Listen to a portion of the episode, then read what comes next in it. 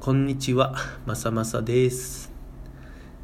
えー聖なる一歩という言葉について少し理解が進んだので、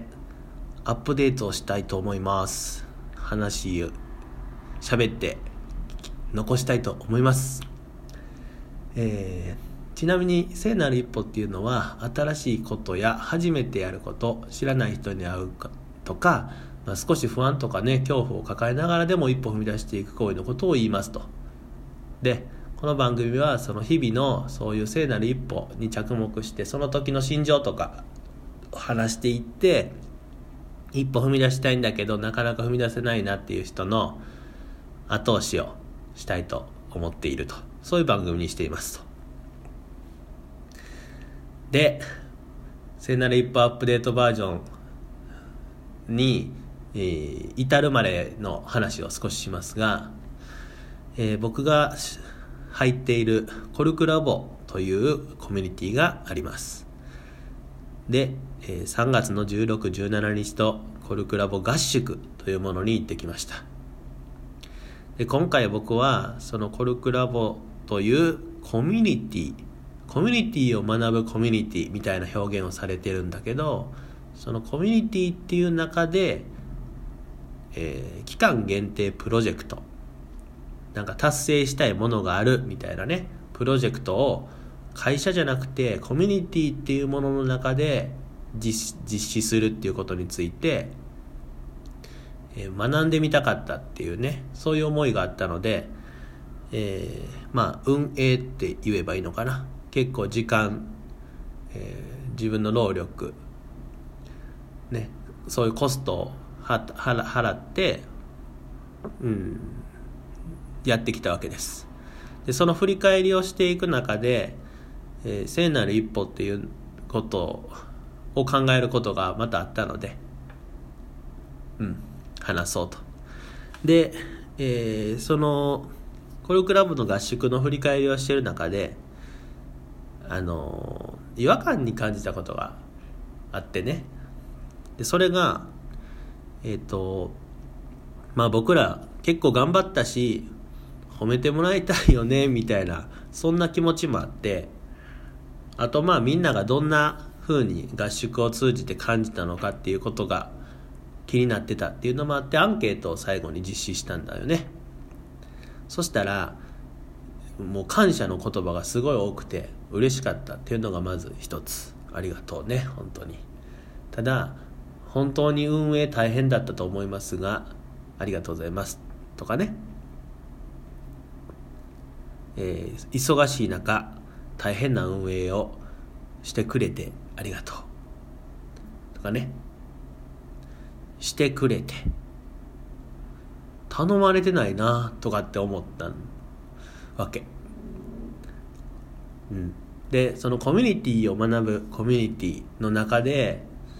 えー新しい人がコミュニティに馴染んでいくっていうことを考えたりするときにその人に合った役割っていうのが必要なんじゃないかっていう話があってそれは大方同意してるねんけどだから役割を与えようっていう与えようっていうねそういう言葉にはちょっとねムムってなるわけです。役割は顕在化するものだったり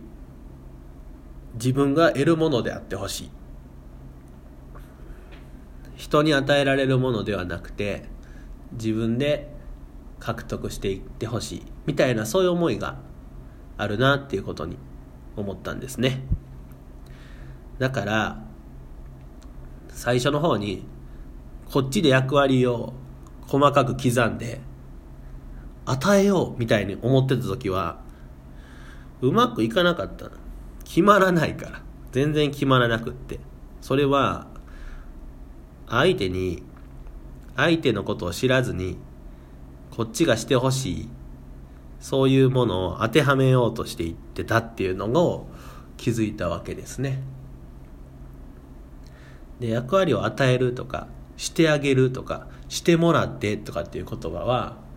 なんかねフラット横関係じゃないというか関係性がね。なんか少し縦関係を感じる。運営の運営をしてくれた方が偉くって参加させてもらいました。だからしてもらってありがとうみたいな。うん。で僕はあなたに頼まれて運営をしたわけじゃない。うん。やりたかっただけなんですと。そういう話。で、えー、そういう話を、まあ、振り返りの中で気づいてで聖なる一歩に戻ってくるわけですが聖なる一歩っていうのは初めてやることとか新しいこととか知らないこととかにまあ不安とか緊張とか恐怖とかを抱えながらチャレンジする行為っていうことは変わらないんだけど、えー、まず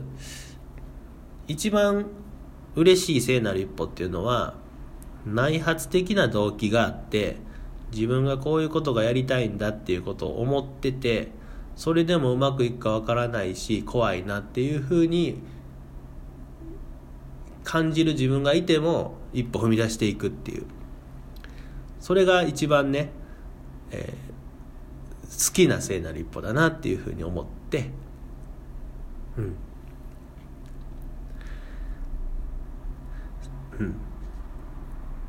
でえっとその2番目になるか分からへんけど他者に求められて他者の評価軸の中で踏み出していく聖なる一歩っていうのはそこにあなたがいない可能性があるから辛くなったりしんどくなったりする可能性が秘められてるなっていう後悔することもあるかもしれへんなっていうふうに思ってるわけ。うん。まあ聖なる一歩を踏み出すっていうことは結果的にはお勧めすること、えー、他者の評価で他者の評価を求めて自分の心の声を聞かずに私は今まで生きてきたんだっていうことに気づくきっかけになるかもしれないから他者の評価を求めてやりたくないなと思ってたり怖いなと思ってることもどんどん踏み出していけばいいとは思うけれども、うん、その時に振り返ってほしい。あなたの心は何て言っていますか？と。あなたの内発的動機はどこにありますか？簡単に言うとやりたいことは何ですか？うん、そういう声を僕もわからないけどかけてほしいなっていうふうに思いますと。うん、で僕が今回その聖なる一歩を踏み出したのはコミュニティの中でプロジェクトを回すっていう経験をしたかったっていうことともう一つは合宿のリーダーをしてたパッタイっていう人ともう一人その補佐みたいな感じで早く早い段階からね、えー、合宿運営に関わりたいって言ってたさやちゃんっていうこの2人がおったから僕はこの2人とならなんか楽しくできそうだって思って手を挙げた、うん、っていう感じになるわけです。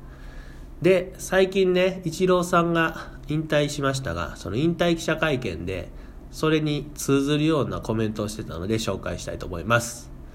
えー、子供の頃からの夢であるプロ野球選手になるという夢を叶えて今何を得たと思いますかっていう質問に対する答えなんですが成功かどうかってよくわからないですよね。じゃあどこからが成功でそうじゃないのかって全く僕には判断できない。だから成功という言葉は嫌いなんですけどっていう前置きの後にメジャーリーグに挑戦するということは大変な勇気だと思うんですけどでも成功ここではあえて成功と表現しますけど成功すると思うからやってみたい。それができないからあそれができないと思うからいかないという判断基準では後悔を生むだろうなと思います。できると思うから挑戦するのではなくてやりたいと思えば挑戦すればいい。その時にどんな結果が出ようとも後悔はないと思うんですよね。って話してはりました。そう。で成功っていうのを自分の中で定義づけている場合はそこに向かって挑戦すればいいけれども多分イチローさんぐらいになると周囲から求められる結果っていうそういうのがねすごい重荷になる可能性がある。まあそういうふうな言葉も発してましたけど、うん、そういうことがあるんだろうなっていうふうに思います。だから他者の評価とか他者から求められることに対して、えー、頑張らなくてもいいんじゃないか。それよりも自分がやりたいね。自分の心が発しているものに素直になったらいい、うん、そういうメッセージ。でその時に怖いなとか不安だなとかうまくいくか分かんないなとかっていうそういう感情があっても一歩踏み出してみてほしいと。そういう話をしているわけです。はい。なのでなんていうのかな。えっ、ー、と合宿の中でいろんな役割を担ってくれた人たちになんかやってくれてありがとうって思わない、うん、聖なる一歩をおめでとうっていう感じなのかな。なんか例えば僕が運営で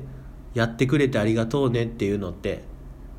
やっぱ縦な関係がすごい感じちゃうので、うん、君がやりたかったその聖なる一歩いかがでしたか？おめでとうっていう感じなわけです。そんな聖なる一歩をこれからも後押ししていきたいと思います。最後まで聞いてくれてありがとう。僕も自分の心の声に耳を傾けて聖なる一歩を踏み出していきたいと思います。じゃあまたね。